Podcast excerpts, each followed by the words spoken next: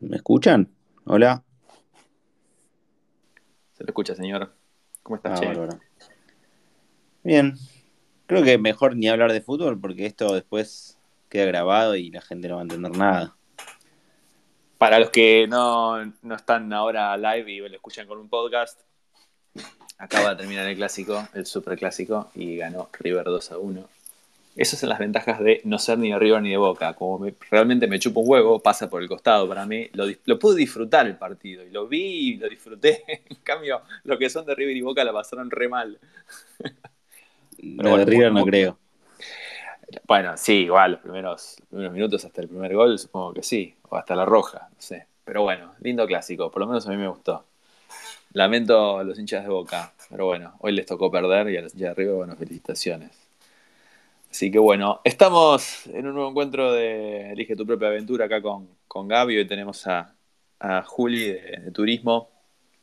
Che, muchas gracias por sumarte.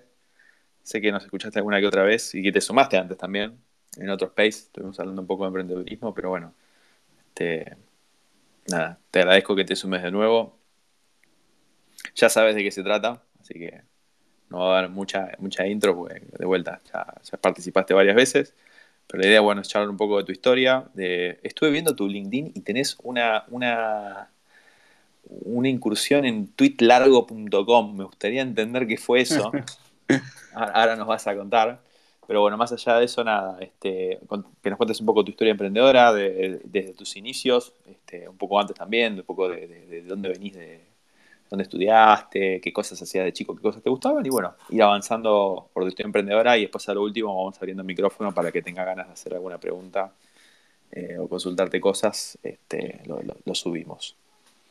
Dale, soy un gran oyente. Eh, quiero que sepan que, de hecho, hay veces que estoy eh, domingo a las 7 ahí por escucharlo, digo, no, no lo quiero escuchar ahora así, porque ya se me volvió costumbre escucharlo cuando estoy en el auto yendo a algún viaje largo, a Pilar, algo así, y me los guardo para esos momentos. Entonces, eh, a veces no aparezco en vivo, pero me escuché todos y, de hecho, no sé, me quedé sin nada para el sábado que viene, para el viaje a Pilar, porque el mío no lo voy a escuchar, obviamente. Odio escucharme, así que voy a tener que buscar otra cosa. Gracias, gracias. Juli, te hago una pregunta. ¿Carla se suma también? No porque es fanática de River, está en la cancha. Y, igual creo que no se hubiese sumado porque la, mística de Carla pasa porque no se le conozca ni la cara ni la voz. yo, vine hoy por Carla, pero bueno, ya que está vos, te escuchamos a vos también. Por ahí tenés algo para aportar. Eh, Pato, ¿querés contar de que, bueno, Juli ya nos conoce, pero para los que viste que el público se renueva, contar un poco por qué estamos haciendo esto?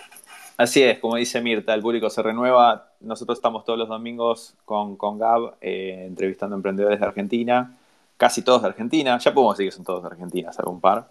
Eh, y la idea es que nos cuenten un poco cómo, nada, cómo, cómo iniciaron su carrera emprendedora, cómo, cómo fue esos inicios y, en qué andan ahora y qué les depara el futuro. Y, y nada, un poco aprender de, de, estas experiencias, este, compartir enseñanzas, eh, anécdotas divertidas y tratar de hacerlo de una hora, hora y veinte como mucho, para tampoco cansar tanto al, entrevistado como a la gente. Y después cuando termina el, episodio lo subimos eh, generalmente 3-4 días después a Spotify, a, distintas plataformas de, podcast, pero está en Elige tu propia aventura, así que lo pueden escuchar también en el auto cuando van a Pilar o a cualquier otro lugar. Así que bueno, eh, arrancamos, Gab, ¿querés, hacer la, pregunta de inicio, el kickoff? Dale, no, lo dimos en tres. Si querés, Juli, bueno, ya conoces la, lo que vamos haciendo. La primera parte es nada, qué hacías vos antes de hacer lo que estás haciendo ahora que sería el pre-Turismo City, después obviamente la historia de Turismo City con los, las subidas y las bajadas, nos parece que está buenísimo, sobre todo las bajadas, porque generalmente la gente de esa parte no, la conoce tan bien y creo que se puede aprender mucho. Y eh, obviamente mirando para el futuro, la tercera parte, bueno, ¿qué van a hacer en el futuro? ¿Cómo ves eh, las cuestiones para adelante? Y después, las preguntas del público en los últimos 10 minutos. Así que si querés arrancar por tu pasado pre-Turismo City, ¿qué sos arquitecto? ¿Cómo es toda esta cuestión? Dale. Bueno, gracias por la invitación. Un poco casi que me da vergüenza hablar después de los, personajes que hablaron, que todos tienen historias increíbles, así que el que está escuchando los dos o tres al hilo, haga una pausa quizás un par de horas, así no quedó tan pegado. Em, sí, es que tampoco hay mucho previo a, la empresa actual, en realidad quizás lo, podría dividir en dos, yo tengo 30 años, cumplo mañana 31. Eh, tenía 19 años cuando estaba estudiando arquitectura, en primer año de la carrera y, un amigo de, toda la vida y compañero de colegio, Martín, me, convoca con una idea que, vio en Francia, de un comparador de descuentos. En ese momento era el boom de las cuponeras, eh, ya estaba funcionando hacía dos, tres meses, Groupon en Argentina.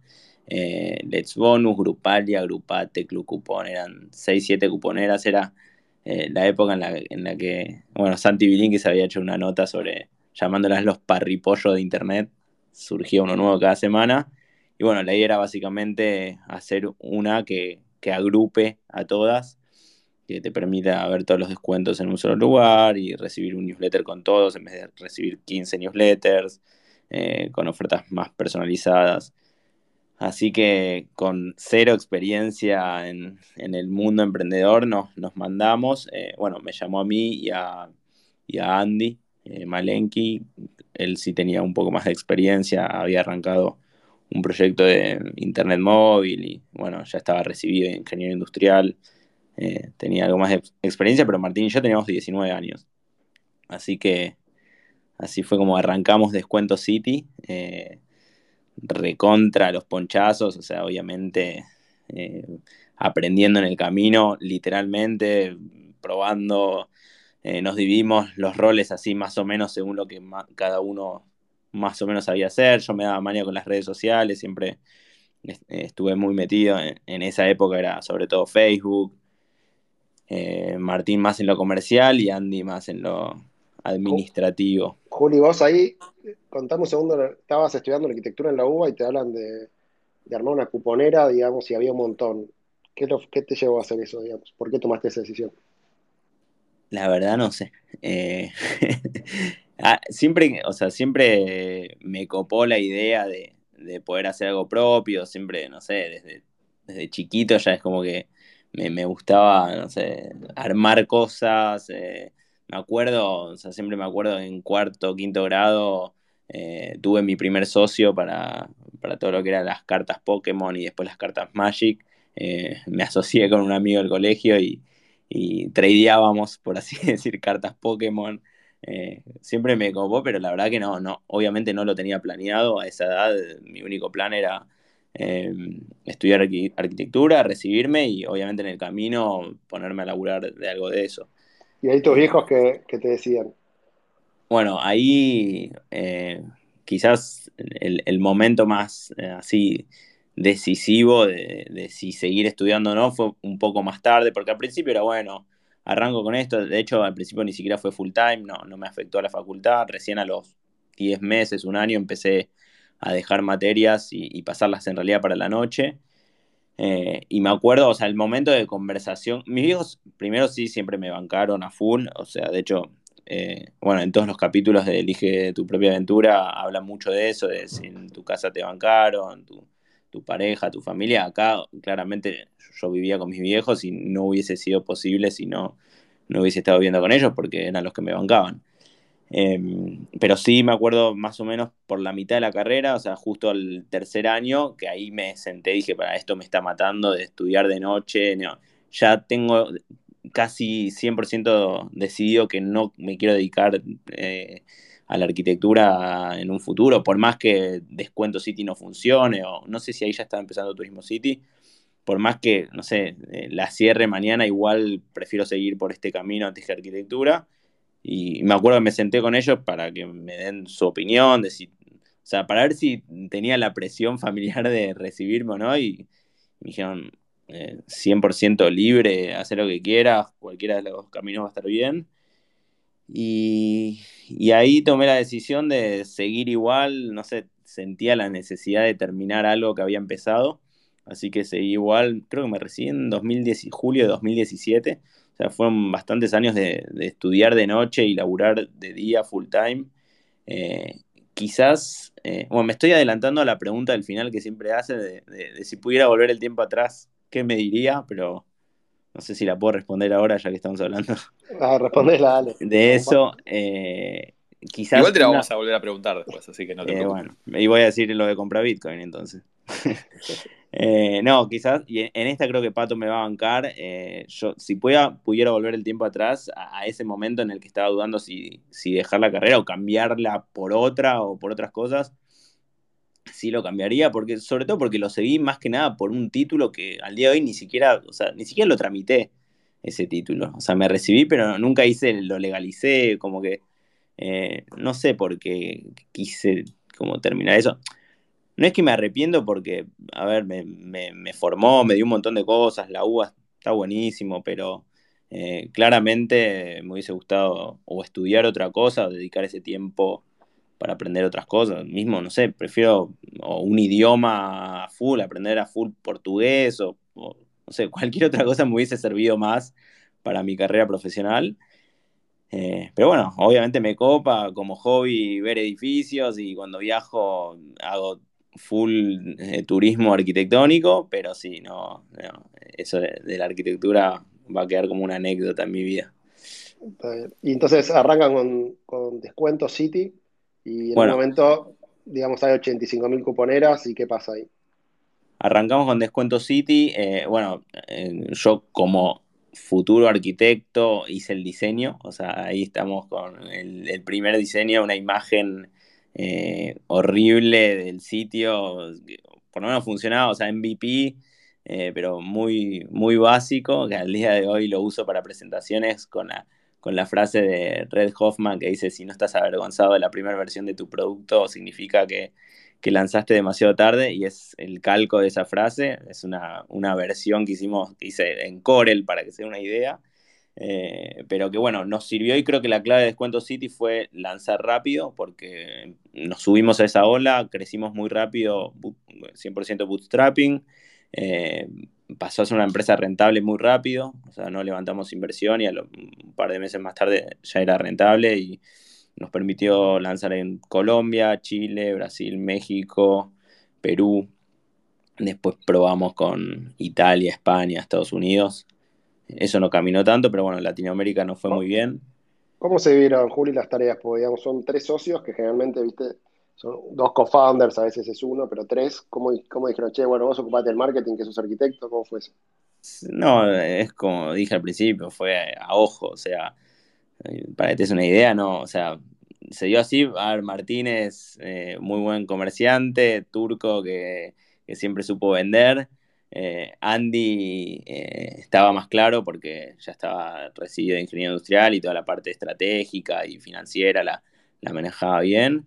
Y yo me metí en marketing, fui aprendiendo en el camino, eh, manejaba muy bien todo lo que era redes, entonces empecé con redes y después me fui metiendo con marketing, pero en el, camino me mandé un montón de cagadas y, y bueno, después de 10 años considero que aprendí bastante de marketing, pero al principio era, era terrible. Eh, y obviamente después contratando gente buena que, nos enseñe. ¿Cómo hicieron, Juli, para levantar la compañía sin levantar plata? ¿Y qué, hicieron para atraer usuarios? Porque había un montón de cuponeras. ¿En qué los diferenciaban ustedes? ¿Qué, te, parece que hicieron bien en ese arranque? Mm, bueno, primero eh, fuimos a, buscar plata, eh, quizás no muy convencidos, pero, o, no sé, no, no, me acuerdo bien, pero no, no, no lo logramos, o sea, varios nos dijeron que no, eh, los entiendo lo que nos dijeron que no, pues también vienen tres pibitos sin mucha idea y, bueno, no, casi todos directamente o nos decían que no veían el producto o el equipo o lo que sea, pero bueno, entonces ahí decidimos seguir igual nuestro camino bootstrapping con estrategia de, crecer con los ingresos de, de, la empresa. O sea, nosotros no teníamos mucho gasto de equipo porque entre nosotros hacíamos todo, más Eugenio, que fue el desarrollador que hizo casi todo el sitio y después pasó a ser socio nuestro en Turismo City. Em, y, con los propios ingresos de lo que generábamos de, ventas a las cuponeras, eh, seguíamos creciendo. Em, en el 2014 fuimos la, el afiliado más grande del mundo para Groupon, eh, fuera de Estados Unidos. Eh, y bueno, ni hablar para las otras cuponeras, que eh, era casi el, el 100% de las ventas venían de Descuento City. Pero, ¿qué es lo que hicieron bien desde el punto de vista de marketing para adquirir usuarios casi sin plata en, escala? En Descuento City, al principio era mucho redes sociales, sorteos, en esa época eh, quizás se hacían cosas más agresivas, tipo, no sé, eh, conectate con Facebook Connect, invita a 10 amigos, ¿viste? ¿Te acordás? Eh, de hecho, hicimos una, plataforma tipo Pinterest, que era Descuento City Friends, y todo lo que hacías, estabas logueado con Facebook Connect, eh, entonces todo lo que hacías se publicaba en tu muro de Facebook, eran estrategias así medio agresivas que quizás hoy con todo el tema de, privacidad no sé si funcionarían bien, pero en ese momento eh, funcionaban bien, me acuerdo. No sé si se acuerdan las pulseritas esas eh, Power, ay, no me acuerdo el nombre, que que era como que te daban una energía o algo así. Bueno, me acuerdo que comprábamos, no sé, de a 500 de esas y, sorteábamos entre todos los que se suscribían. Hacíamos mucho de eso eh, sin gastar plata. Después, obviamente, cuando ya teníamos más ingresos, empezamos a hacer campañas más fuertes. Con Descuento City nunca llegamos a hacer mucho marketing offline, más allá de alguna campaña de radio pero sí siempre eh, estrategias eh, de performance, de email marketing, eh, mucho generación de base de datos. Creo que el gran fuerte en, esa época era eso, generar base de datos como sea, por sorteos, por lo que sea, y, y newsletter. de hecho, el newsletter era el 50% del tráfico, me acuerdo. ¿Y cómo fue el movimiento de descuento a turismo? Bueno, ahí viene, bueno, ese creo que es el momento más importante de, nuestra carrera. Ahí, bueno, eso, descuento City Friends, que el Pinterest de descuentos lo, matamos rápido porque a la gente no le gustaba que, compartas en su muro de Facebook eh, lo, que buscó. Sobre todo un caso de alguien, que es una chica que se quejó que le publicamos una oferta de un hotel alojamiento eh, y ahí dijimos, esto no va más. Entonces, ¿Cómo, fue eso? Contó un poco más. Ese fue, fue, fue viral, se hizo muy conocido ese caso. Y, o sea, todo lo que hacía, en esa época se vendía mucho, noche en el D-Source, esos hoteles premium, pero tipo telo, y, o mismo tratamiento reductor, cosas que no querés compartir en tu Facebook y, y esta plataforma te lo compartía en tu muro, tipo, Gabriela ha comprado, ha likeado, ha comentado tal oferta, y todos tus amigos lo veían, entonces no, no iba, no, no funcionaba, eh, o a la gente no le gustaba, entonces eh, ahí lo apagamos después de nueve meses de laburo, pero buscando nuevas verticales nos dimos cuenta que a la gente sí le gustaba compartir eh, cuando compraba un viaje barato, o sea, eso lo, lo, vimos muy claro, y por otro lado vimos que el 50% de los usuarios está interesado en, en cupones de viajes, escapadas relacionados a turismo. Por otro lado, la idea del metabuscador ya la conocíamos, eh, ya existía hace varios años Kayak y Skyscanner, pero ninguno está en Latinoamérica. ¿Quieres explicar lo que es metabuscador? Es, bueno, es el mismo concepto que Descuento City con los cupones, eh, Turismo City con agencias de viaje y aerolíneas. Al principio pensábamos que era lo mismo, después nos dimos cuenta con el tiempo que era mucho más complejo. Eh, de hecho, pensábamos, de hecho, uno de los principales motivos por los que lanzamos eso nos lanzamos a hacer eso fue porque pensamos que la tecnología iba a ser también un eh, y pego y no, fue mucho más complejo. Eh, empezamos con un enlatado de, un competidor que al día de hoy sigue siendo amigo, eh, que es de Singapur. lo llamamos Descuento City Viajes. Era tipo un tab dentro de Descuento City, no sé, tres, cuatro meses así. Y cuando vimos que caminó, nos largamos a hacer Turismo City. Eh, pero bueno, eso, los motivos, 50% eh, de la gente interesada en viajes, el modelo de metabuscador ya funcionando afuera. Em, pensábamos que la estrategia, que la tecnología iba a ser muy simple, muy parecida. Sí, la parte comercial y, y estrategia era parecida porque era básicamente un B2B2C donde nosotros, los usuarios entran, hacen una búsqueda, comparan, compran y después en realidad nuestro cliente es la empresa a la que le compran. Nosotros eh, hasta el día de hoy nunca fuimos eh, merchant, o sea, eh, no, cobramos ni vendemos nada, simplemente organizamos la información y bueno, detectamos ofertas. Así que ahí fue que lanzamos Turismo City después de, un par de meses ya con ese nombre. Pero para, eh, ¿hace cuánto habían arrancado con Descuento City? ¿Y qué fue lo que hizo que, que viren? O sea, no venía bien el negocio. ¿Qué, ¿Cuál fue la decisión que tomaron para cambiar de descuentos a turismo? Bueno, bien que me lo preguntaste porque me estaba olvidando algo importante. Claro, Descuento City en realidad venía muy bien. Eh, estaba en su mejor momento, súper rentable. O sea, 2014 me acuerdo los números y, y al día de hoy, te digo, son números muy buenos para un startup bootstrapeado. Eh, pero veíamos las noticias en el mundo, que este es un consejo que, me gusta dar, mirar mucho, sobre todo en tu industria, pero eh, en general también, qué pasa en el mundo, en Europa, en Estados Unidos, sobre todo cuando estás emprendiendo en Latinoamérica, que, suele llegar todo un poquito más tarde. En esa época eh, llega todo un año más tarde, quizás ahora las cosas pasan más rápido pero sigue pasando un poco, que lo que funciona bien allá tarda un año, un año y medio en, llegar acá. Y bueno, a la inversa también, Groupon empezaba a caer. Eh, veíamos noticias de que Groupon despedía 1.500 personas o de que la, acción se venía desplomando en Nasdaq. Así que ahí vimos que si bien Descuento City y estaba muy bien en ese momento, y por otro lado, Turismo City eh, no caminaba tanto, o sea, funcionaba, traccionaba, pero como modelo de negocios no. O sea, a nivel negocio no, no, no, no, era ni el 10% de lo que era Descuento City, eh, pero sí le veíamos mucho más futuro. O sea, industria en auge, viajes online todavía mucho por crecer. Veíamos los números de cómo, no sé, el porcentaje de ventas de viajes online en Estados Unidos quizás ya era un, no sé, 50% de las ventas de viajes y en Latinoamérica todavía era un 25%, o sea, todavía tenía mucho por crecer y tiene mucho por crecer. Eh, así que ahí fue que teníamos que decidir si, dedicarnos full a Turismo City y dejar Descuento City, que la verdad que era una decisión complicada porque nadie quiere dejar algo que funciona y es súper rentable.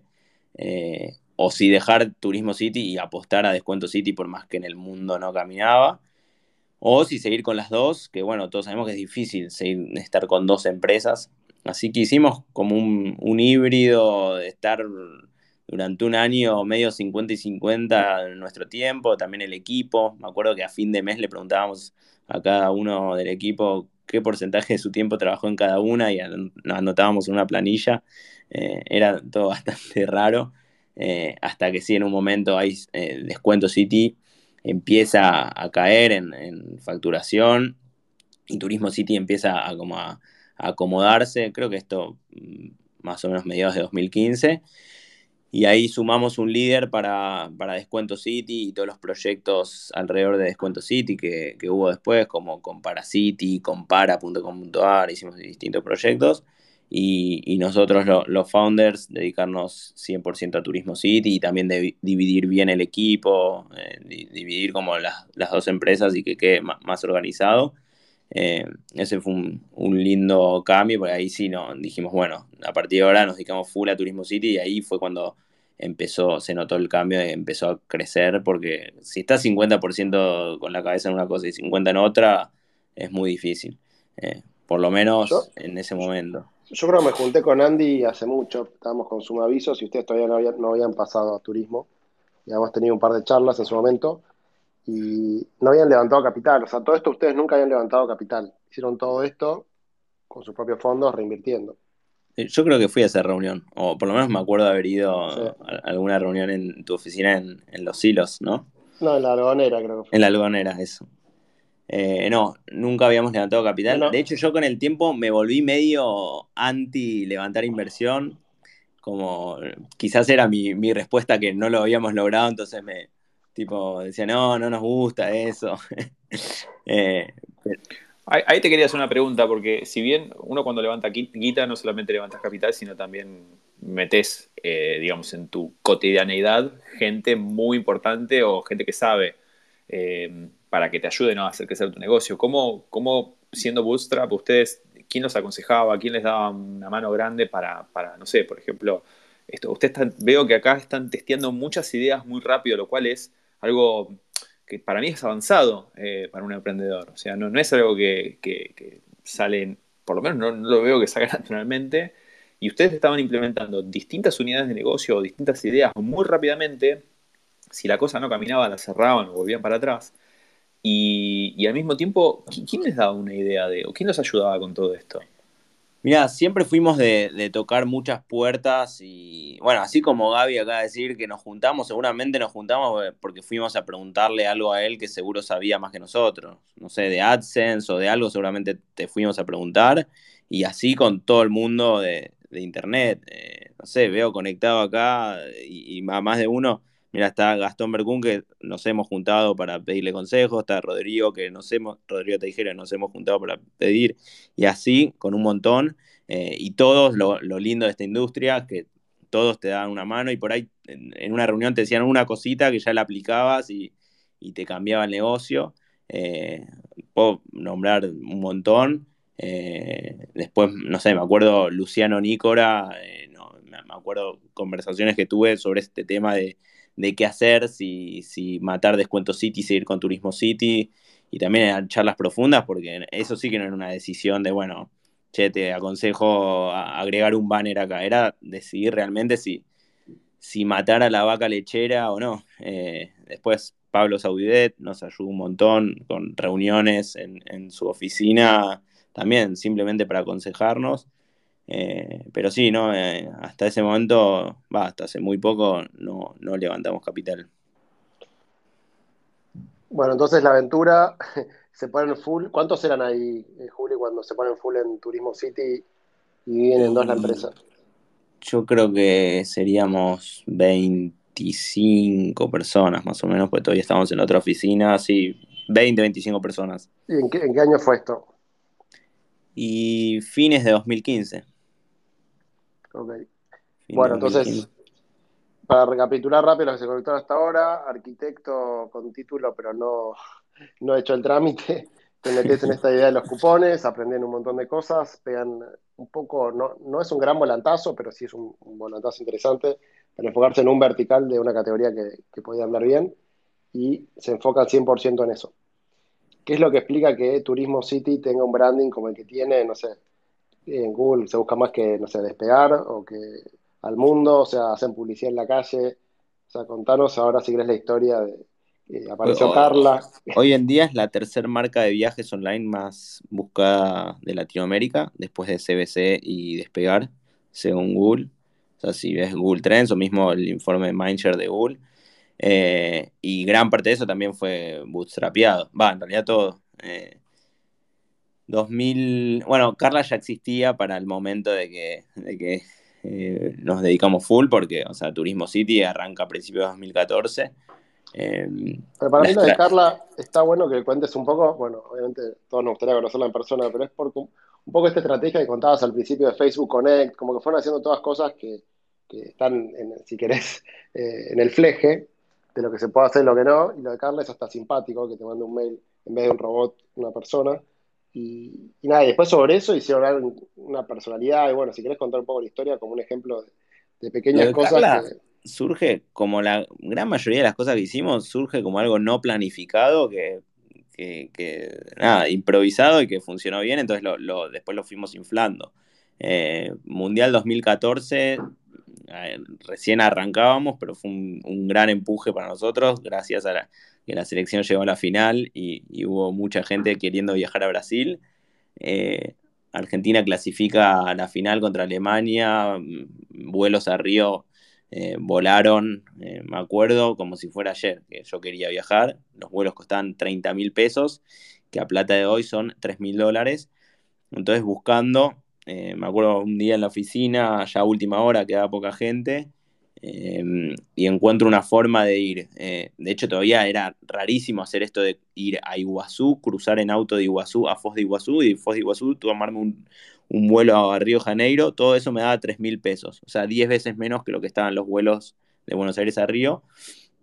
Eh, y bueno, nosotros veníamos mandando el típico newsletter con imágenes, con botones, promocional, y esto no lo podía mandar así porque había que escribirlo, explicárselo a la gente, que no era un vuelo normal, sino que estábamos ofreciéndole que por 10 veces menos podían ir a ver la final, pero tenían que ir a, Iguazú, lado argentino, bajarse, tomarse un remis, cuánto costaba ese remis, cuánto tardaba, calcular, bueno, toda esa explicación había que escribirla, en, tenía esa escrita por una persona, entonces estaba Carla en la oficina, que creo que, era Andy, eh, Carla y yo, eh, y bueno, lo escribió el mail y lo, lo mandamos eh, al día siguiente vimos que el open rate fue mucho más alto, que el click rate también, o sea, el CTR, todo. Y bueno, desde ese día, por un par de semanas quizás fue que seguimos mandando ambos mails, uno escrito por Carla y otro más promocional, hasta nos dimos cuenta que el de Carla funcionaba mucho mejor. Y por varios años siguió así y nada más, o sea, no, no hacíamos nada, ni siquiera estaba en las redes. Después, no sé, dos años más tarde, eh, yo tenía un pasatiempo que hasta el día de hoy lo hago, que es, y que supongo que muchos lo deben hacer, que es busco Turismo City en Twitter, pero no el arroba, sino el Turismo City eh, eh, entre comillas, para ver qué dice la gente. Y veía que todos los comentarios de Turismo City eran de Carla, te amo, tengo una relación con Carla de Turismo City, y bueno, y cientos de comentarios, todos sobre Carla. Eh, entonces ahí, nada, como estrategia, yo, yo siempre fui el encargado de, marketing y comunicación, entonces me, empiezo a fijar más en todo el tema de Carla, eh, se empieza a meter más en redes, empezamos a hacer como más fuerza eso, y igual el detonante que hizo que hagamos hasta campañas de vía pública con carteles de Carla y un montón de cosas fue en el 2018, a principios de 2018 arrancó un, el DPME en el IAE, en Pilar, primer día de clases, 55 personas, todos directores de empresas, y el profesor eh, Corrales, no sé si alguien lo conoce, enfrente de todos dice, eh, perdón, antes de empezar la clase, me gustaría saber si acá está Carla de Turismo City. Y yo ahí ya no lo podía creer, la gente todos riéndose, preguntando 15 minutos hablando de Carla de Turismo City. Y ahí me acuerdo que hice el clic volviendo de, de Pilar dije, no puede ser que una, clase tan importante, lo primero que dice el profesor es sobre Carla de Turismo City. Entonces esa misma semana hablé con periodistas de, Clarín, de La Nación, para ver si les interesaba hacer una nota sobre Carla de Turismo City. Salieron las dos notas, eh, súper leídas. Y ahí lanzamos también una campaña de vía pública con carteles gigantes azules que decían, Carla nunca te va a fallar, eh, que tengan un lindo día, saludos Carla. Eh, en todo el subte durante dos hasta antes de la pandemia todavía estaban los carteles eh, y, bueno y esa campaña en sí estuvo buenísima porque la gente la replicaba en redes, redes sociales tengo un montón de, capturas de la gente hasta Carla Peterson bueno un montón de gente se sacaba fotos con los carteles y las subía y, se terminó yendo del offline al online y encima fue una campaña dentro de todo barata pero no, no, es que pusimos muchísimos carteles pero bueno eh, todo el mundo me hablaba de esos carteles. Em, y bueno, y en 2019 hicimos campaña también Carla, no presidenta, Carla 2019, también con algunos carteles y, algunas consignas divertidas relacionadas a la política argentina. Yo, Juli, no, no conozco startups que se fonden, digamos, sin inversión, que hagan vía pública. Me pareció como muy llamativo y muy interesante. Eh, ¿Cómo fue que decidieron invertir en eso, que en principio es más difícil de medir que el online? Ustedes son un agregado, digamos, son un meta buscador de viajes, con lo cual pueden traquear todo si la publicidad es online, pero cuando es offline, entiendo que obviamente es más difícil. ¿Qué es lo que tomaste mm. como para decir poner plata en eso? Mira, lo que pasa, Gaby, es que llega un momento que con el online eh, dejas de crecer o, tocas un techo o, ya es más difícil seguir creciendo y de una manera rentable. Entonces llega un momento que si querés llegar a más gente tenés que salir del online y salir a buscar más gente y sobre todo no solo por llegar a más gente, sino por mejorar tus indicadores del online. Eh, eh, obviamente una campaña de Google, de YouTube o de Facebook le, rinde mucho más a una marca que es conocida. Si vos viste eh, dos carteles hoy a la mañana desde el auto, en el SUTE, o escuchaste en la radio y lo viste en la tele, seguramente hagas clic en, el anuncio del que, del que escuchaste la marca que en una marca que nunca la viste, o sea, te da más confianza. Entonces, con esa teoría dijimos, bueno, vamos a probar esto y arrancamos muy de a poquito. Eh, siempre, obviamente, midiendo como se puede, no sé, por ejemplo, me acuerdo que las primeras cosas offline que hicimos fue radio y no hacía tanda, y todos me recomendaban, no, tenés que hacer tanda, pues es mucho más barato y repetitivo, pero yo lo que quería era medir el impacto y con tanda era más difícil medirlo. Tanda es el, anuncio, el jingle en la tanda publicitaria. Eh, entonces, pero mi teoría era que tenía que hacer PNT, que es como un one shot, que es el, chivo dicho por el, periodista, el conductor, pero es mucho más fácil de medir porque el PNT es uno, eh, que vale mucho más, pero genera mucho más. Entonces, con PNT fui midiendo qué programas no funcionaban, qué, cuáles no. Eh, y bueno, después de eso eh, pasamos a Tanda, que ahí surgió el, famoso jingle de Turismo City. Eh, que también ahí tuvimos. ¿querés, cantarlo como es para los que no saben? Puedo ponerlo, sino porque Turismo City paga menos por viajar.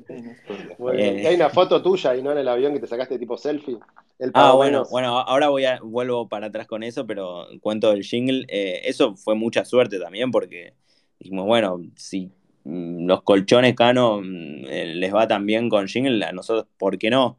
Eh, así que fuimos a una productora, hicimos el jingle y, lo empezamos a, meter en radio y también empezó a funcionar bárbaro y, al día de hoy también la gente, cuando digo que soy Turismo City, me, me por Carla o por el jingle, alguna de las dos.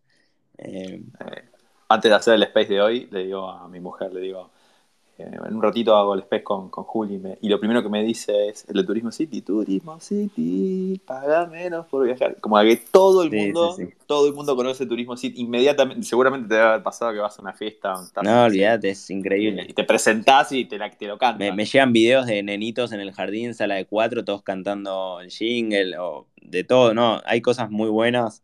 Eh, un teatro con 5.000 personas cantándolo en una fiesta de Vorterix, eh, porque éramos anunciantes de, Vorterix, entonces obviamente todos se lo sabían.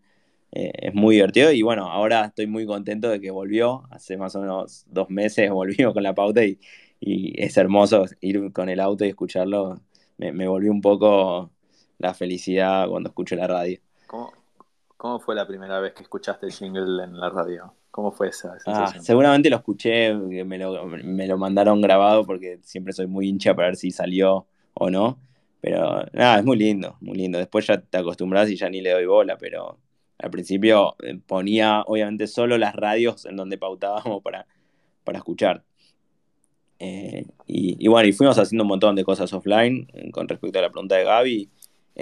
yo al principio era también bastante como que no, no me cerraba mucho el tema offline, decía, no, estirar la guita y, hoy estoy convencido de que, de que es clave. O sea, bueno, y de, hecho hoy lo vemos mucho más, startups que se fondean quizás, que salen agresivos al offline.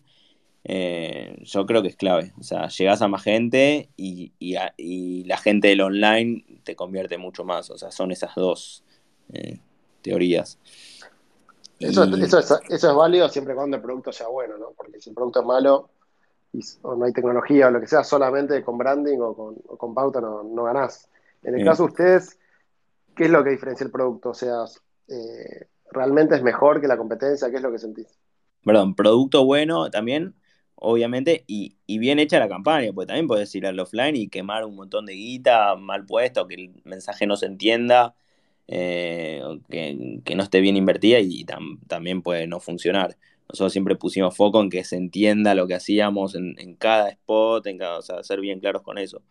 Eh, y con respecto al producto, nosotros, bueno, siempre, o sea, acá eran, o sea, si vos me preguntás en qué nos diferenciamos, depende de quién, porque muchos directamente pensaban que éramos lo mismo que un despegar al mundo Avantrip, entonces primero había que eh, explicar a cómo nos diferenciamos con, las agencias de viaje. Eh, que nosotros somos un buscador donde no compras, sino que comparás la mayor cantidad de opciones posibles de agencias de viajes y de aerolíneas, o sea, del sitio web de la aerolínea, y elegís cuál es la mejor opción. Antes era en base a precio, hoy tenés en base a precio, en base a atención, en base a las cuotas, hay cada vez más cosas. De hecho, estamos trabajando mucho en, eso, en, agregar, sobre todo ahora por la pandemia, eh, agencias más del offline, pero muy chiquitas, pero que sabes que te atienden bárbaro y que te va a atender su dueño cuando llames por teléfono. Em, así que eso, primero, no vendemos, sino que somos comparador. Segundo, siempre pusimos mucho foco en, detectar bajas de precios, así como esa de Río Janeiro de la final. Bueno, desde ahí nos dimos cuenta que a la gente le, le encantaba eso y siempre pusimos mucho foco a nivel tecnología y a nivel comunicación en eso.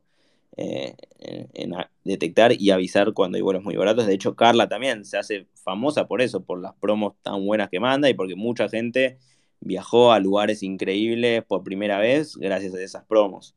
Eh, había una época que era, o sea, mandabas una promo tremenda, promo loca con error o a veces ni siquiera un error y tenías cientos de personas comprando gracias a eso. Bueno, en realidad hoy, en día también pasa. ¿Qué, ¿Qué, es lo del error?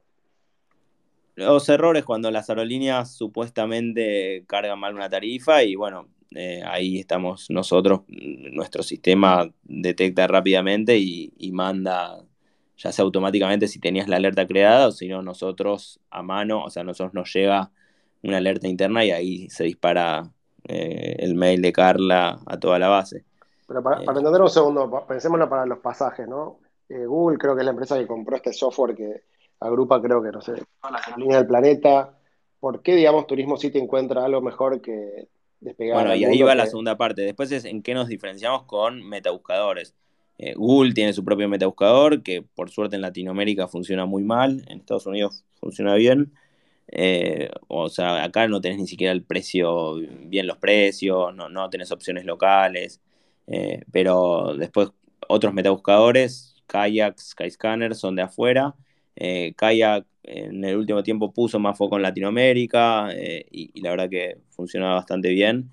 Em, nosotros siempre pusimos foco en que somos de acá y entonces, ¿qué quiere decir eso? Cuotas, promos saliendo de acá, todo el tema de, detectar vuelos. De hecho, no era parte de la estrategia de ellos. O sea, si bien lo podrían haber hecho y con el tiempo le dieron un poco más de bola, nunca pusieron foco en, las promos, eh, en, las bajas de precio.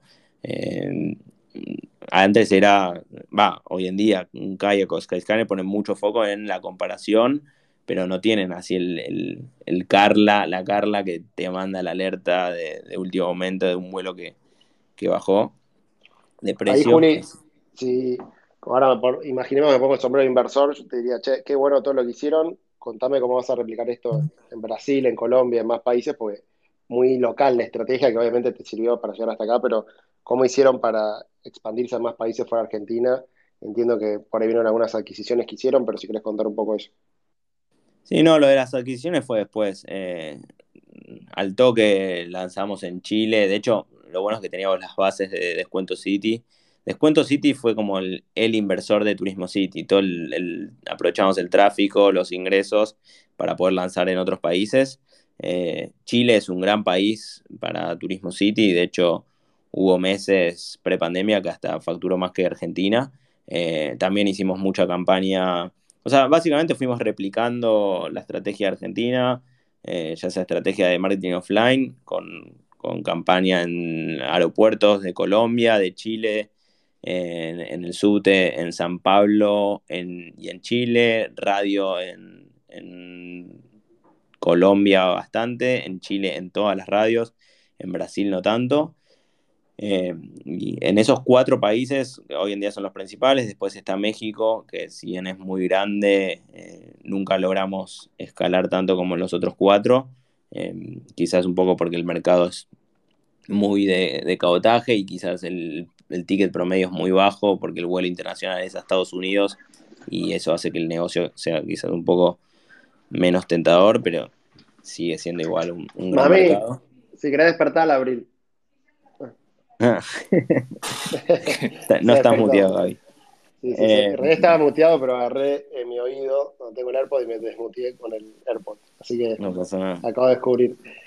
Básicamente fuimos, fuimos nada, replicando la estrategia de Argentina en los otros países. De hecho, en Chile está Caro, Carolina de Turismo City, en Colombia está Daniela, en Brasil está Bianca.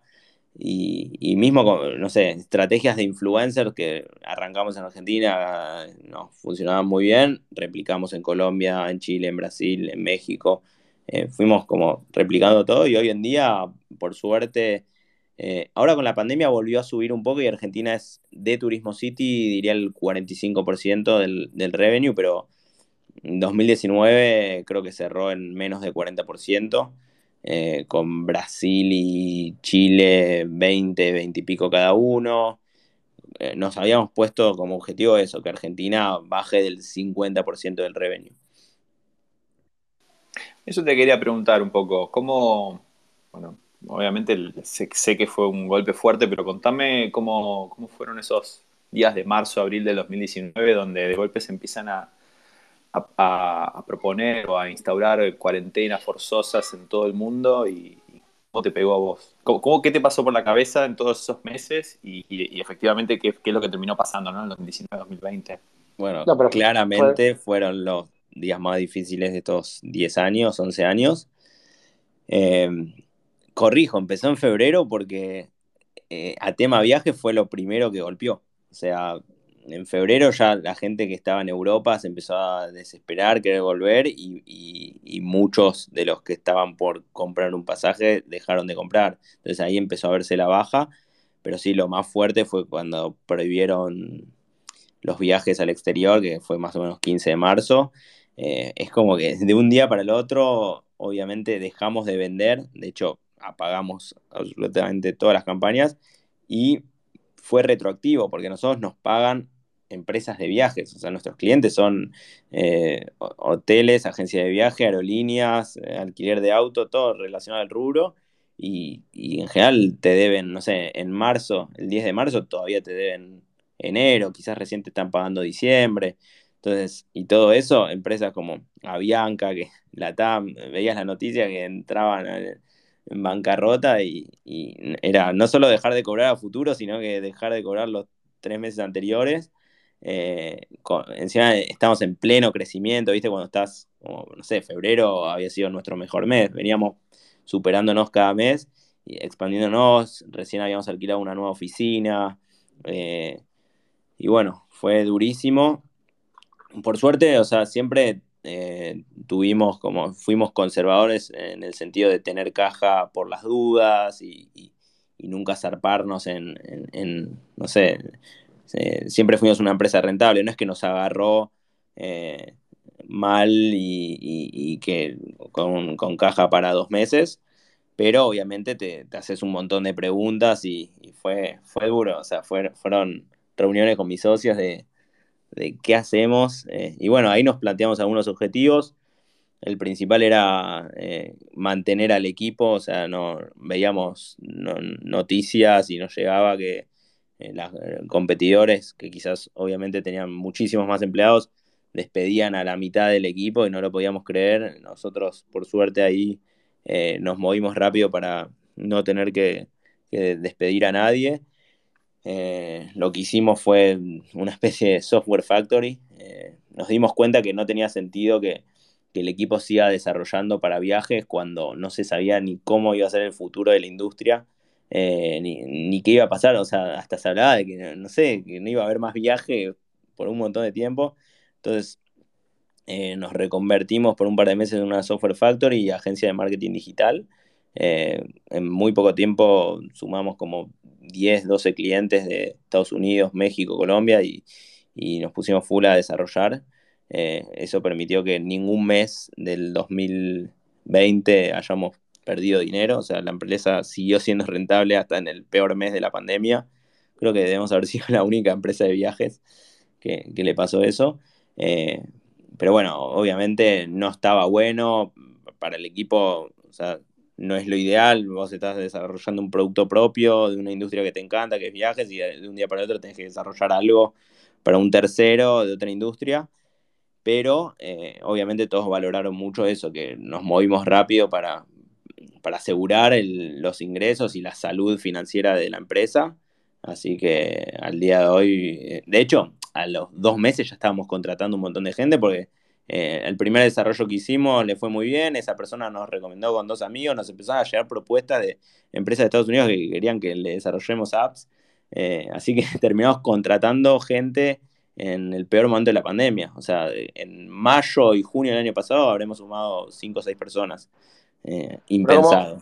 ¿Cómo, fue, Juli, cuando marzo del año pasado, bueno, 15 de marzo es mi cumpleaños, así que me acuerdo del día, empieza a pasar todo esto y se juntan, che, ¿qué hacemos? Bueno, desarrollemos software y vamos a venderle a tal. O sea, ¿cómo hicieron eso tan rápido y de alguna manera cuál fue la enseñanza de ese, movimiento? Bueno, medio que nos dividimos. Eh, como les conté, Martín, eh, mi socio, es muy bueno vendiendo eh, y él vive en Israel, así que se movió sobre todo él muy rápido. Pedimos algo de ayuda en Endeavor, a ver si, si nos contactaban con gente que quizás necesite eh, desarrollo de software y, al toque ya vendió, no sé, o sea, igual se vendía bien porque el discurso era una empresa de travel de Latinoamérica con una de las apps más descargadas de Latinoamérica, tiene al equipo en este momento sin tener mucho que hacer y están ofreciendo desarrollo muy bueno y muy barato. Y, con ese mensajito, medio que hasta se viralizó, tipo, nos llegó por alguien que, no, que le llegó ese mensaje y, de ahí empresas grandes eh, de primera se, sumaron a, pedirnos productos y, bueno, hicimos unos 10, 12 productos para distintas empresas. Em, ¿Cuántos empleados eran en marzo del año pasado? Y éramos 40.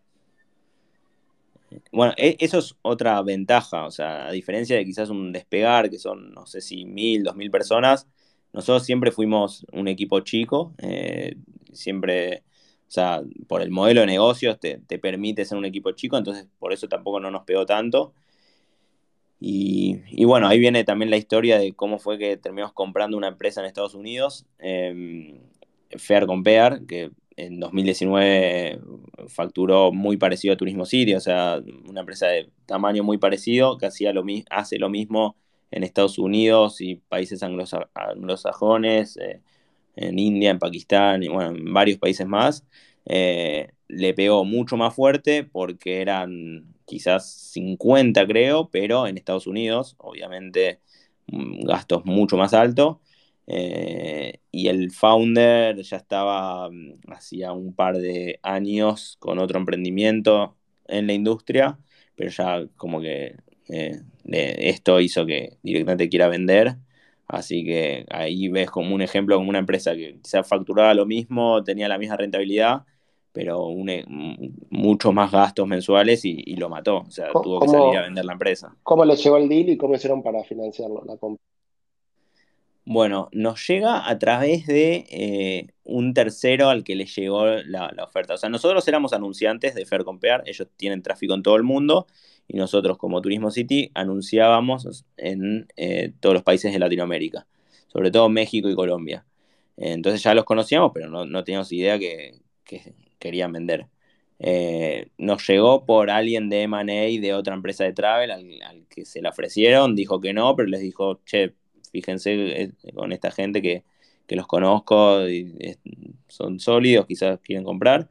Eh, nosotros en el interín empezamos a, pensar en, la idea de comprar empresas de travel que, tengan mucho potencial o que eran muy grandes, pero que les había golpeado mucho la pandemia y, quizás podían vender eh, a un buen precio. Así que ahí también empezamos a, a desarrollar la, primera ronda con inversores a los que les gustó la idea de, comprar empresas de travel que, quizás estén golpeadas, pero que ni bien termine todo esto iban a, poder recuperar fuerte.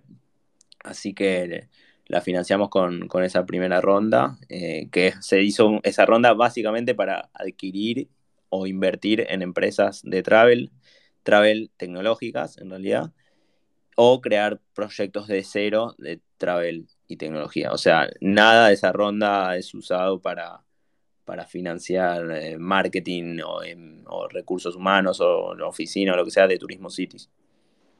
¿Y quién lideró la compra de compañía? Pues hasta ahí ustedes venían, digamos, con startups trapeados, no tenían experiencia, de repente levanta capital, negocian la compra, integran las dos compañías, y contrataron gente en Estados Unidos o lo manejan todo acá.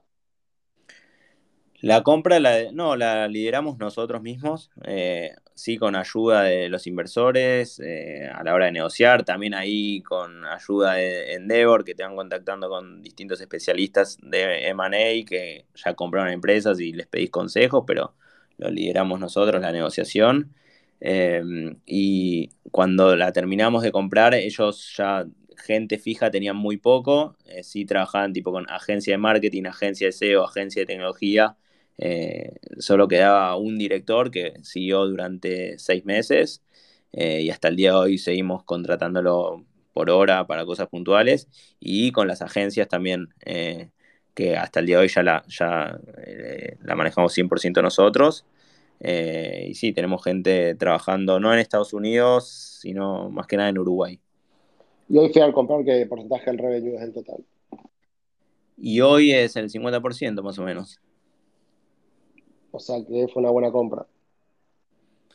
Sí, o sea, viéndolo hoy, va, ya en el momento fue una buena compra para nosotros porque logramos bajarle el mayor problema por el que quiso vender, en realidad era el gasto mensual que tenían eh, y nosotros logramos bajarlo eh, casi, no a cero, porque, pero logramos unificar eh, eh, las tareas, eh, al ser algo muy parecido a lo que hacemos nosotros, eh, se logró unificar y, hoy en día que, haya gente que pueda hacer lo mismo para las dos empresas.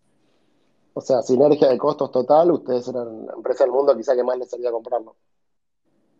Sí, podría decir que sí. había más interesadas que, creo que al día de hoy se, arrepienten y, y, todavía la quieren, pero bueno, ahora ya veremos qué pasa. Y después de ahí compraron otra compañía más. ¿Cómo fue eso? Sí, bueno, eso, la verdad que tuvimos conversación con varias empresas. Eh, de hecho, seguimos teniendo con varias empresas. Eh, hay empresas muy interesantes del rubro. En Brasil, en Argentina, en, México, alguna que otra en Europa. Em, pero bueno, siempre la verdad que tuvimos ganas de, crecer más rápido y, penetrar más en Brasil. Así que donde más pusimos foco de, ver empresas fue Brasil, hablamos con varias. Esta nos gustaba mucho cuánto cuesta viajar porque también tiene un modelo eh, innovador, como no, tiene nadie que haga lo mismo en el mundo, o sea, es algo que inventaron ellos y, funciona bien. Y el modelo de negocios es parecido al nuestro. O sea, hoy en día es una calculadora que le permite a los usuarios eh, calcular el costo total de un viaje a, una ciudad eh, incluyendo vuelo, hotel, alquiler de auto, comidas, transportes, actividades, museos, todo. Eh, y obviamente la idea es dentro de, esos productos meter la mayor cantidad de productos nuestros. Eh, y tiene mucho tráfico en Brasil, eh, muy fuerte. base de datos, SEO, tráfico directo. Así que por ahora no la, no la tocamos, sigue como estaba antes de que entremos nosotros, pero ya estamos trabajando hace un par de semanas en, que en la home tengo un buscador de vuelos de Turismo City y algunas cosas más.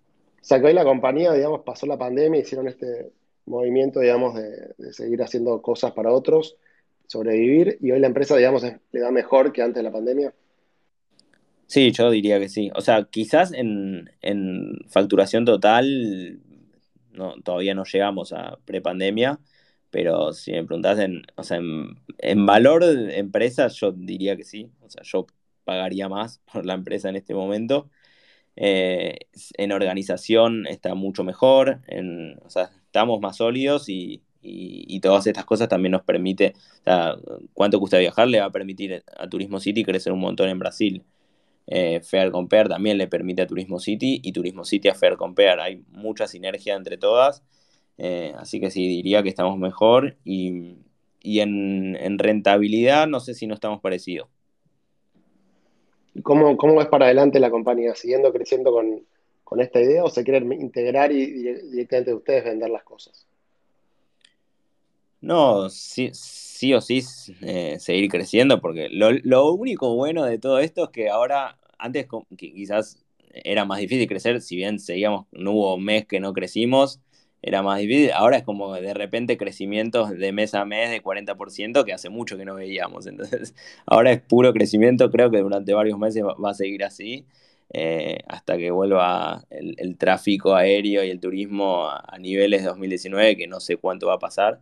Así que naturalmente vamos a seguir creciendo, igual no es la idea crecer solo por eso, sino por las cosas que hagamos nosotros, pero bueno, eso está bueno. O sea, entro a, Analytics todos los meses y, es hermoso. Desde marzo del año pasado crecemos a tasas impresionantes. Eh, pero sí, crecimiento así, crecimiento con producto, estamos laburando mucho en producto, estamos eh, lanzando una empresa nueva eh, con parte de esto que conté de que la ronda también es para lanzar empresas nuevas del rubro, muy prometedora, así que ahí también estamos poniendo una ficha importante y también posiblemente con otras adquisiciones. Pero siempre el rubro travel, ¿no? Sí, sí, siempre en el rubro travel. La verdad que nos dimos cuenta, hicimos en el medio, bueno, un comparador de electrodomésticos con Paracity, que la verdad en realidad salió de Descuento City, que funcionaba bárbaro, eh, no sé, en cada hot sale y Cyber Monday explotaba de tráfico, pero nos dimos cuenta que primero que es muy difícil, o sea, las sinergias más grandes están si, si se dan si, si nos manejamos dentro del rubro, es un rubro que nos gusta mucho y, nada, eh, la idea es seguir en el rubro. Em, y también, de hecho, hicimos un comparador de créditos personales allá por el 2016-17 y, pasó lo mismo. Sí, yo creo que eh, es muy importante el foco. Eh, o sea, puedes hacer un montón de cosas, pero que por lo menos estén dentro del rubro. ¿Y hoy cómo es la relación entre ustedes? Porque uno está en Israel y ustedes dos están acá, digamos. Se juntan a tantas personas, hacen todo por Zoom, pre-pandemia, ya era así, ¿no? igual Andy no está acá. Andy agarró en diciembre del año pasado, se fue de vacaciones a Punta del Este y nunca volvió. Eh, Perfecto. Bueno, ¿cómo hacer para...? Vacaciones, entre comillas. Sí, sí. No, es que, bueno, su idea era, me voy un mes y, veo si me quedo a vivir y se quedó a vivir. De hecho, creo que la última vez que nos vimos juntos los cuatro, eh, bueno, Andy estuvo la semana pasada y nos vimos tres, no, yo creo que sí, de antes de la pandemia que no nos vemos los cuatro juntos. Eh, ya Martín se fue a vivir a Israel en el 2016, 17, eh, que de hecho eso también al principio fue medio choqueante, por lo menos para mí, que mi mejor amigo y socio se vaya a vivir y con el tiempo me fui dando cuenta de, que era algo bueno eh, para la internacionalización nuestra. gran parte de nuestros clientes están en Europa, en Asia, así que terminó siendo algo bueno y bueno, obviamente con la pandemia ya ni cambia, hoy estamos todos 100% remoto y, y, cuanto más países eh, tengamos gente, mejor porque nada, te da más acceso a, más herramientas. ¿La, oficina de acá la siguen teniendo o es 100% remoto la empresa? La seguimos teniendo, hace un par de meses eh, tuve que renovar y estuvimos mucho tiempo pensando si renovar o no. Creo que a muchos les pasó lo mismo y terminás viendo, o sea, el precio, el costo de tener la oficina no es tan alto. Eh, y, así que la renové y hoy estamos yendo entre 6 y 7 personas, eh, son los que nos gusta ir. Hay muchos que o viven lejos o, prefieren no ir y vamos una o dos veces por semana. ¿Y cómo fue eso? Digamos, ¿tuvieron Alguno dijo quiero volver, otro dijo no quiero volver nunca más. ¿Cómo es la política? Hicimos una encuesta, eh, la mayoría votó que le gustaría ir una o dos veces por semana, salvo algunos, bueno, la gente que se sumó en pandemia, que eh, muchos ya con la condición de full remoto, ni, o sea, todo bien. Eh, algunos piden ir más, van más, pero la verdad que la mayoría prefiere home office y, es algo que nos, por lo menos a nosotros nos ayudó mucho. Nosotros éramos medio desorganizados o improvisados, muchas de las cosas que hacíamos era porque surgían en el almuerzo ahí con, las milanesas de Silvia en, la oficina y, surgía una idea para una campaña de marketing y la hacíamos. No nos sentábamos especialmente a pensar tal cosa. Eh, no, no, o sea, no teníamos mucho la cultura de las weeklies y, y no usábamos mucho Monday ni Slack, era muy de, eh, che, de, un escritorio al otro gritarle a uno, ayúdame con esto, no quedaba, eh, no, estaba todo tan documentado y, la pandemia nos obligó a recontra organizarnos eh, y hoy nada, somos mucho más organizados, a full con el Monday, con, con las weeklies, con Slack, con, con todo eso, o sea, reunión de toda la empresa casi no hacíamos. Eh, y hoy hay una cada dos semanas y por equipo hay dos o tres por semana, así que en eso nos reayudó. Eh, pero bueno, obviamente acá es la parte de la cultura que no conocer en persona a alguien con el que trabajás para mí no está bueno. Eh, siempre el cara a cara suma muchísimo. Y bueno, perfecto, vamos redondeando. Pato, querés las preguntas de rigor y después abrimos acá al público. Dale, bueno, la gente que tenga ganas de hacer alguna pregunta me pide request y lo vamos subiendo. Me quedó colgada una pregunta antes de la pregunta de rigor. Es cómo, cómo vos medís eh, el éxito o no de, una campaña offline. estoy más acostumbrado al online, no tanto al offline. Te digo la verdad, mucho de eso era por cantidad de gente que me mandaba por WhatsApp eh, o que me decía, che, los escuché en la radio. Ah, sí, ¿en qué radio? En la FM 103.7, uh, buenísimo. De hecho, la 103.7, que es la One, me di cuenta que funcionaba por la cantidad. Yo era una radio que ni la conocía. Y la probamos y un montón de gente me, decía, no, los escucho en esa radio, ni, ni sabían el nombre, decían 103.7. Y era así, porque no hay otra manera de, medirlo. O sea, sí con lo que conté antes con el, eh, en los casos de PNT, que es algo muy puntual, te fijas en, el, en Analytics o en, o en Google Trends, eh, pones Google Trends por hora y ves el pico de tráfico. O sea, si hacíamos un PNT en el programa de Marley, explotaba el real time y el, y el trends. Pero con lo que es Tanda, que es algo como que se construye en el tiempo, era más por eh, estar atento a lo que me decía la gente, de qué cartel vio o qué, en qué radio nos escuchó y, ir viendo eso. De repente estábamos en la 100 y nadie me decía que escuchó en la 100, bueno, chau, la 100 abajo y así. Pero sí, muy, muy a ojo. Pero, ¿cómo haces para hacer eso en Brasil o en Chile o en más países? Bueno, ahí en Chile lo que hicimos fue hablar con primero, no sé, 10, 15 chilenos y amigos de chilenos y preguntarles qué, qué radios. Viajé, me junté con todas las radios y, medio también por intuición comparando, bueno, mucho, no sé, similar web de la página de la radio, ver eh, sus redes sociales, cuánto interactúan, si generan trending topics eh, los programas de, cada radio, y, ahí eh, elegís algunas y también ves cómo empieza a crecer Google Trends. Obviamente no tenía el, boca a boca de, che, te escuché en esta radio, pero mm, eh, con, Google Trends y, Analytics, tráfico directo, cómo te sube el orgánico, te vas dando cuenta. Mi, estrategia siempre fue esa, en vez de tanda, tratar de meter un buen PNT en un, buen horario para ver si, si genera esos picos más o menos el número que puedas compartir, digamos, cuántas visitas por mes tienen, en cuántos países, qué tan grande es Turismo City. Hoy en día estamos en 3 millones de visitas por mes, Turismo City, contra unas 7 millones eh, pre-pandemia, o sea, todavía la mitad en visitas. Eh, y Fair está en 2 millones. Estoy hablando de sesiones. Fergombera está en 2 millones más o menos en este momento y prepandemia creo que tenía 8. ¿Y esas sesiones cuánto es mobile? Dentro de mobile me imagino que es la app. ¿Cómo, es esa parte? 50%, eh, ah, ahora la verdad que hace mucho no lo miro, debe estar más de 50% y siempre app fue la mitad del mobile. Eh, históricamente, o sea, era 50% mobile y de eso 50% app, hoy mobile debe estar en 60, 70, pero en travel, sobre todo, eh, desktop todavía es bastante fuerte. Obviamente hay otros rubros donde desktop quizás es nada, eh, pero en, travel, o sea, yo por lo menos sigo comprando, eh, trato de comprar vuelos en desktop porque me, resulta más cómodo. Pero sí, lo que creció mobile, antes era que cuando era 50 y 50, quizás en ventas ni a palos era 50 y 50. Hoy ya creo que la gente ya compra, no solo busca desde el celular. Sí, para toda una pregunta me quedo colgada. Eh, usando Turismo City vos encontrás, no sé, una agencia de viajes X, me ofrece más barato.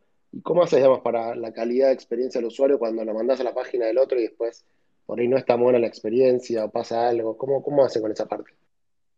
Bueno, está, o sea, nosotros recibimos quejas, muy pocas, porque en general la gente eh, se que, o si tiene un problema se queja directo pero cuando vemos que empieza a haber quejas con alguna agencia nueva, además de intentar resolverla, eh, y nos, comunicamos con la agencia, y vemos cuál es el problema y si no se puede solucionar, se da de baja. O sea, en eso somos muy estrictos y, estamos muy encima de eso, de, no trabajar con, agencias que, no cumplen. Eh, hoy en día es muy difícil, por ejemplo, nosotros trabajamos con, algunas aerolíneas directo, que bueno, no voy a dar nombres, pero que hasta yo estoy con problemas que me deben un reembolso hace cuatro meses y no logro comunicarme por haberlo comprado en el sitio de la aerolínea, no logro que me reembolsen un montón de guita de un viaje que... Queremos siglas, queremos siglas de la No, no, porque no. Igual intentaron ayudarme, pero es como que son tan grandes que... ¿Y qué vas a hacer? ¿Vas a dar de baja una aerolínea porque no, no están atendiendo el teléfono cuando, o sea, nuestros principales clientes son las aerolíneas? Eh, entonces, nada, tratamos de ayudar a la gente lo más posible a, pasar ese proceso, indicarle dónde, le están, dónde la aerolínea está respondiendo, eh, y, eso, pero bueno, y ahora sí estamos trabajando en, un producto que estamos a punto de lanzar, que es agregar a la mayor cantidad de agencias offline eh, por geolocalización. Si vos estás en La Plata, que te aparezca también una o dos, además de las online, una o dos agencias de La Plata para que puedas eh, ver el, qué precio tienen y, comprarle a la agencia offline, ya sea por teléfono o, ir a pagar en persona. Que eso es algo que la verdad que increíble cómo lo cambió la pandemia. Algo que venía quizás cayendo en todo el mundo, eh, hizo que tomen un rol mucho más importante y, que como que resurjan, ¿no? Mucha gente volvió a comprarle a la gente de viajes.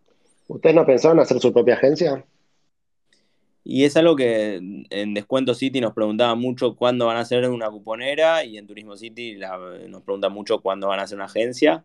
Eh, tratamos de trabajar lo más cercano posible en las agencias, pero bueno, eh, no meternos por ahora en eso porque es como eh, lo que sabemos hacer es marketing y tecnología y hacer una agencia implica un montón de cosas más y mientras no tengamos algo mejor a lo que tienen nuestros propios clientes o mismo las aerolíneas, no tiene sentido hacerlo. Perfecto, dale. Buenísimo. Eh, ya te dejo 086, ya te dejo para que le haga la pregunta. La pregunta de rigor, bueno, igual medio que ya la respondiste, es qué consejo le darías al Juli de hace 10 años, ¿no? No, ya quedamos que esa no... eh...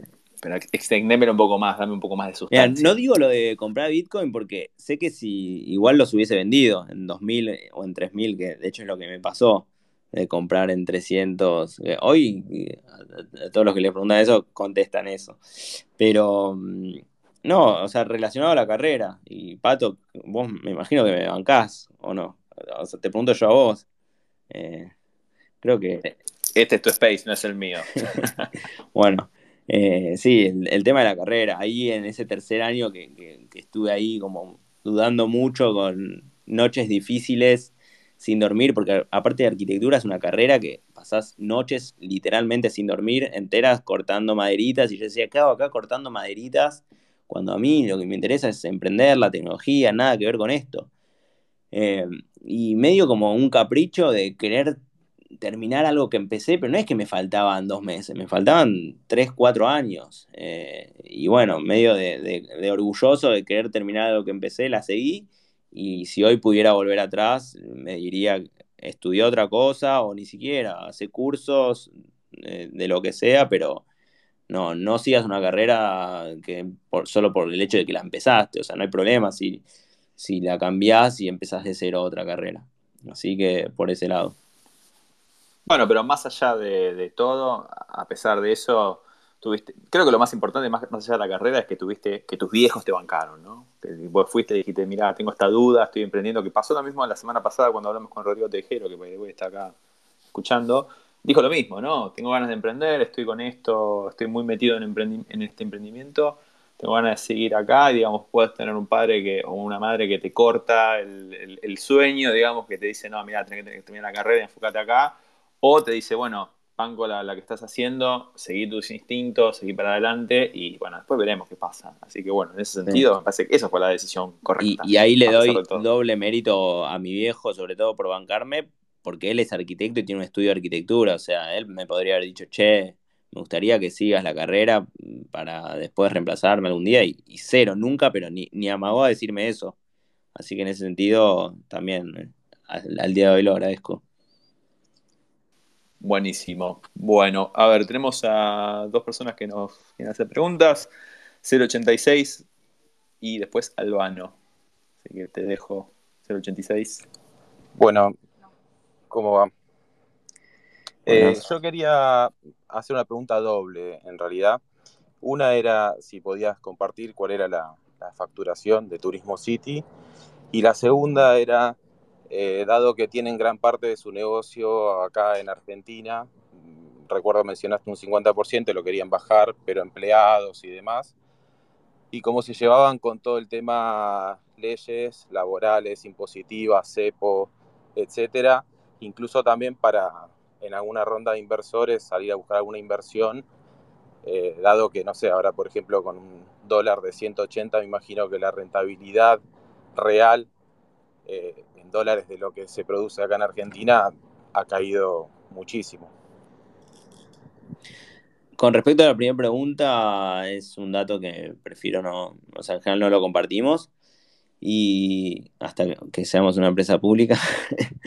y, no, y con respecto a lo otro, sí, o sea, desde que empezamos en el 2010 que Argentina nos puso un montón de trabas y, bueno, y la mayoría de las veces te las tenés que comer, o sea, nosotros eh, hoy en día la empresa es internacional, estamos con sociedades en, varios países, en Uruguay tenemos bastante gente laburando en zona franca, así que gran parte se mueve por ahí. Argentina seguimos teniendo clientes eh, y, es importante. Y bueno, y con eso bancás parte de, la estructura de acá, de la publicidad, eh, que, sigue siendo un país rentable Argentina, o sea, hay muchos que creen que, o sea, por, toda por más que haya un montón de trabas y tenga un montón de cagadas, o sea, Argentina tiene un lindo mercado en viajes, sobre todo Argentina, al argentino le gusta viajar, creo que más que a nadie, muy lejos, porque quizás los brasileños y los mexicanos son un montón y viajan un montón, pero viajan mucho por su país, que para el negocio del turismo, por lo menos emisivo, eso es menos negocio, o sea, obviamente es más negocio vender un pasaje a Tailandia o a Japón. Yo, no me acuerdo las veces que viajé a Asia, ver lleno de argentinos y no veía ni mexicanos ni brasileros. Así que eh, en Argentina seguimos apostando, pese a todo. Y, bueno, sí, eh, nombraste el tema del dólar o la brecha, sí, es una cagada. Eh, creo que para cualquier industria, para cualquier negocio dentro de la industria de, economía de conocimiento, es una cagada, porque nada, te rompe todo. Así como fue una cagada también la retención a la exportación de servicios, o sea, todo el tiempo, las devaluaciones, eh, el impuesto país actual para compra de pasajes, eh, el impuesto en el 2000, de 2013 a 2015, el impuesto del 35% de AFIP, son todas cosas que te las hacen encima de un día para el otro, entonces tenés que salir a editar en el sitio y, explicarle a clientes de afuera que a partir de mañana sus pasajes que vendían con nosotros valen un 65% más, eh, o que los damos de baja directamente del sitio porque no, no queremos vender cosas en dólares. Eh, bueno, hay un montón de cosas que, es bastante negativo. Lo único bueno es que espanta a los competidores de afuera. Sí, sí, sí se puede rescatar algo bueno. Buenísimo. Bueno, seguimos con Albano. Dale, dale, agregate. Esta es más personal. ¿Es cierto que es más barato viajar desde Uruguay que desde Argentina? Eh, no, menos desde Uruguay. O sea, sí hay épocas según atraso cambiario, según temporada alta de qué país estés, en donde quizás un vuelo desde Foz de Iguazú eh, a Europa, con escala obviamente en San Pablo o en Río, eh, sea más barato. O desde Chile hubo épocas, desde Asunción hubo épocas, pero en los últimos años ya Argentina está, te diría, más barato que el resto, pero es algo que va cambiando todo el tiempo. Eh, pero no recuerdo de que de Uruguay haya momentos que haya sido más barato. Quizás, a ver, si me preguntas un vuelo a Miami el día que empiezan las vacaciones de invierno en Argentina, no sé, el 18 de julio, y en Uruguay empiezan el 1 de agosto, quizás si te crees el 18 de julio sea más barato de Uruguay. Eh, pero en lo que es vuelos hay mucho de oferta y demanda, de cuán lleno esté el avión, entonces si de repente eso, juega Boca una final en Madrid, eh, y sí, desde Buenos Aires va a estar carísimo, pero ya están todos los vuelos llenos, seguramente desde Montevideo sea más barato. Pero en la general, Argentina eh, últimamente es, más, es igual o más barato. Buenísimo. Ahora sí, Albano. Ok, bueno, eh, primero felicitaciones a usted por el espacio, está buenísimo. Y gracias, Julián, súper interesante, che. Eh, te quería preguntar puntualmente sobre lo que comentaste de la ronda. Si te entendí bien, eh, estas últimas rondas tienen que ver con levantar fondos para hacer adquisiciones, no para crecer haciendo campañas, eh, más oficinas, más equipo, ¿no? Y no se escucha tanto rondas con, destino específico. Y te quería preguntar un poco si, podías ampliar un poco sobre eso, cómo es la, la dinámica de una ronda con destino a adquisiciones, ¿no? Ok. Eh, o sea, básicamente surge porque nosotros, eh, sobre todo el año pasado, en plena pandemia, no teníamos tanto la necesidad de, obtener dinero para hacer crecer Turismo City, porque estábamos en un momento donde no viajaba nadie. Eh, y por otro lado, Turismo City en épocas de viajes siempre fue rentable y se autofinanció su crecimiento. Sí, obviamente una ronda grande te puede ayudar a crecer más rápido en más países, pero creemos que nosotros con plata disponible eh, podemos crecer más aún comprando empresas que ya tienen una posición o un producto copado en otro país. Así que, bueno, y a los inversores les, les, copó eso, esa idea, y, ya pudimos ejecutar dos más una que estamos creando de cero más otras que estamos analizando y, nada, se va, o sea, nosotros vamos buscando empresas, las, presentamos, eh, por suerte en eso también confían plenamente en nosotros, en, que si es la indicada, eh, vamos para adelante. Y básicamente también buscamos empresas donde haya sinergia igual, ¿no? no cualquier empresa. De hecho, vimos algunas que nos gustaban mucho, pero no le veíamos tanta sinergia donde ellos nos podían aportar algo a nosotros o nosotros a ellos. Entonces quizás las dejamos pasar. Eh, pero sí es verdad que no, se ve mucho. Hay algunos casos, pero no, no se ve mucho. Y nada, esperemos que, de hecho, si hay alguien escuchando una empresa de rubro, travel y tecnología, aprovecho para pasar el chivo, y están interesados en recibir inversión o en, eh, o en vender o conocen, estamos, estamos buscando. Te comentó Pato el costo del PNT, ¿no? Después lo charlamos. Bueno, dale. Vamos para el grupito de WhatsApp a arreglar. gracias. Y, perdón, te hago una, solo una, una, adicional a la pregunta de una cuestión muy operativa, pero, pero la verdad es que me, lo preguntaba cuando lo contabas. La, dinámica con un inversor cuando, cuando buscas una ronda para adquisición, que, tomas un commitment, digamos, y, después cuando eso se da, buscas los fondos. Eh, me da mucha curiosidad eso. Sí, eh, que, yo tampoco soy muy experto y, trato, sobre todo en esta ronda, traté de desligarme lo más posible y, que lo sigan mis socios, pero, o sea, en los papeles sí está comprometido hasta tal fecha a, poner esa cantidad de plata eh, a medida que vayamos presentando estas empresas, pero hoy no es que tenemos la plata en, el banco eh, nosotros, sino que la va poniendo a medida que vamos presentando la, empresa en, en, cierta cantidad de días. O sea, desde el día que que presentamos la empresa, no sé, no me acuerdo cuántos días es, pero son poquitos y, nos giran el dinero para comprar la empresa. Genial, gracias. Excelente. Bueno, y estamos acá con nuestro amigo Sergio, de Quiz Viajero. me da miedo. Juli, tranquilo, no, tenga miedo. Eh, no, quería, pues, dos, dos, tres cosas en realidad rápidas. Una, tengo una empresa de travel interesado en vender, así que después hablamos. Dale. ¿Ya me la mandaste? ahora te la mando. Eh, está escuchando Nico, mi socio, así que Nico anda, preparando todos los papeles. Em, no, y eh, por un lado decir que Juli es, ese, digamos, para los que estamos en este mundo travel, eh, Juli es una de, de, las personas más grosas de Latinoamérica, pues, pues, tiene una de las empresas más importantes de Latinoamérica y y es una persona, digamos, súper eh, gentil, buena onda, que siempre está dispuesto a ayudar, como, como él contaba al principio que le pasó eh, cuando arrancaba. este, que recibió mucha, mucha ayuda y mucho consejo, y bueno, él es el número uno de eso. Y, muchas veces es difícil encontrar eh, personas así tan dispuestas. Así que eso como quería hacerlo público. Vos también nos ayudaste mucho igual, así que aprovecho para decirlo. Bueno, bueno, pero, pero vos mucho más. Eh, y, por otro lado, quería preguntarte específicamente, eh, nombraste, digamos, lo, importante que fue para vos o, la ayuda que recibiste de, Endeavor, este, y me gustaría que amplíes un poco qué, es ser emprendedor Endeavor, que entiendo que lo sos, y, y la ayuda esa que recibís cuando lo sos. Ok.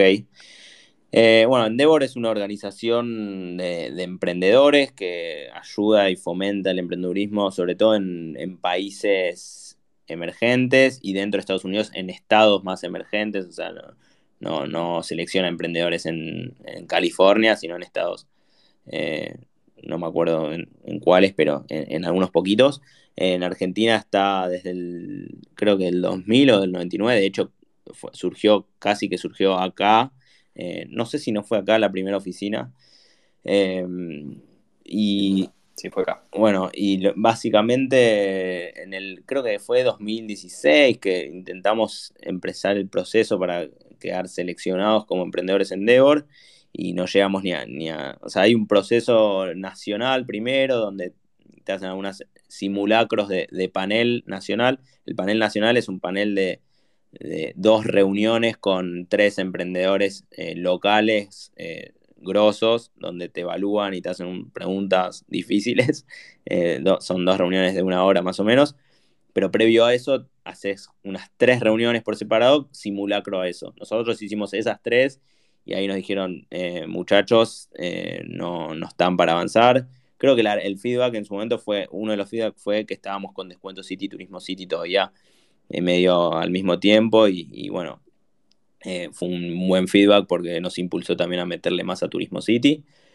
Eh, y tres años más tarde nos preparamos de, nuevo, como más, más preparados, y hicimos el proceso y nos ayudó un montón ese proceso. De hecho, desde que somos emprendedores en Endeavor, que fue en diciembre de 2019, justo pre-pandemia, te diría que de las cosas que más nos ayudó fue todo el proceso para llegar a esa selección, que es eh, bueno, esas tres reuniones que, conté primero con emprendedores o, empresarios o, directivos de empresas muy grandes que eligen Devor, eh, esos te dan un feedback para prepararte para ese panel nacional, después tenés ese panel nacional, que a nosotros nos tocó, eh, uy, ahora no me acuerdo, Emiliano Cargiman, em, Tejerina, de Navent, bueno, toda gente muy grosa y, con, preguntas muy buenas, feedbacks muy buenos. Eh, y bueno, ese panel nacional lo pasamos. Y después eh, un panel internacional que nos tocó en México, pero te puede tocar en cualquier lugar del mundo, donde también hay, en ese caso creo que hay, fueron tres paneles eh, con empresarios de cualquier lugar del mundo. De hecho, a nosotros nos tocó desde el CEO de Gulf, la petrolera, o el, el, dueño de la cadena más grande de shawarma de Arabia Saudita, con el turbante, un capo total. o sea, rubros totalmente distintos, otro más del lado de finanzas.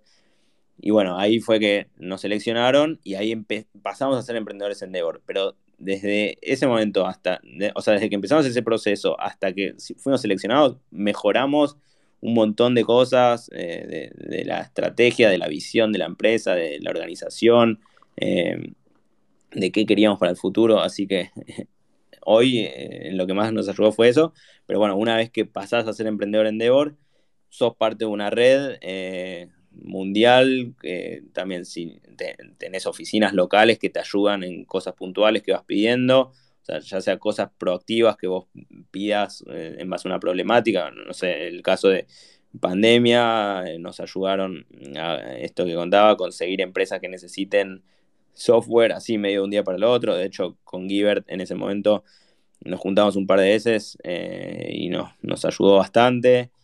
Eh, o sea, eso, tener acceso a... que igual es algo que, como decía antes, siempre lo hacíamos, o sea, sin estar en ninguna red, eh, tratábamos de juntarnos con gente todo el tiempo que nos ayude, pero bueno, ahora es, es, es, como más, más fácil acceder a eso. Y después, eventos, reuniones que te organizan, eh, es un sello de calidad también que al salir a buscar una inversión o, un negocio, lo que sea, en una presentación, el sello de ser emprendedor Endeavor suma mucho. Eh, o sea, no es algo que vayas a buscar eh, ser emprendedor Endeavor por el sello, pero la verdad que vimos que también suma. Así que, y, también hay programas previos a ser emprendedor Endeavor. La verdad no, no los tengo muy en la cabeza en este momento, pero hay programas eh, muy piolas para el que quizás todavía esté en un estadio eh, previo a eso, porque para ser seleccionado emprendedor Endeavor necesitas tener una facturación mínima, que no me acuerdo si no es 3 millones de dólares en este momento, entonces quizás hay empresas con mucho potencial y, y hay programas previos a eso.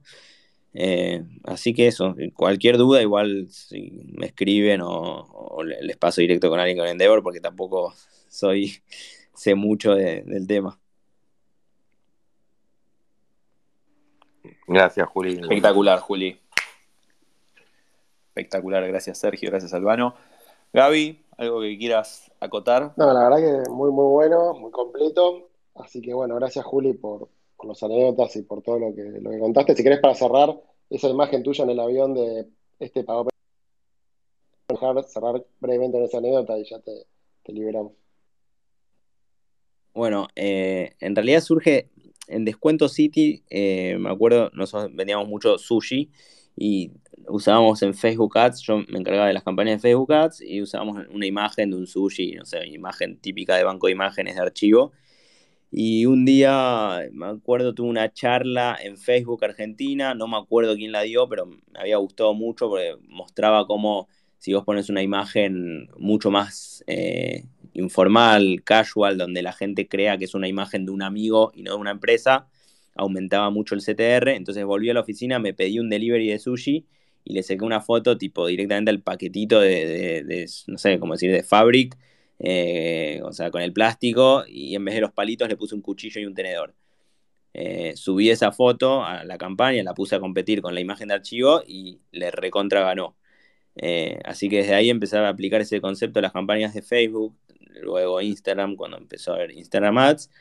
Y bueno, y después con Turismo City lo mismo, o sea, una imagen de archivo no funcionaba tanto y en un viaje a, creo que fue Israel, eh, me saqué una selfie eh, y puse un cartel, puse en, Photoshop el pago menos y funcionó, pero te digo, hasta el día de hoy eh, le gana a cualquier otra imagen. Después con el tiempo le metí más producción en vuelos, no sé, de Hong Kong a Vietnam con una remera que dice yo pagué menos. Y, y bueno, nada, esa es la anécdota y me ha pasado que gente me pregunte, ¿vos sos el de yo pagué menos? Así que tiro ese, ese tip para el que haga campañas gráficas en redes sociales. Buenísimo, Juli. Bueno, nada, una hora y media, espectacular, muy, muy bueno. Escuchalo en, Pilar porque por ahí aprendes algo. No, no, no, no. Pásenme alguna recomendación de podcast para escuchar este sábado, pues me quedé sin mi... mi... Dale pasamos. mil gracias eh, por, el, tiempo y buenísima la historia y los recontra felicitamos. Bueno, gracias a ustedes. Así es. Y bueno, el que me quiera escribir, eh, abierto a ayudar en lo que sea. Excelente. Bueno, gente, muchas gracias a todos los que estuvieron ahí escuchando. En breve subimos el episodio a, Spotify, así que bueno, nada, buen, buen eh, que termine bien el fin de semana y nos vemos la semana que viene. Chau, gente. Chau, chau.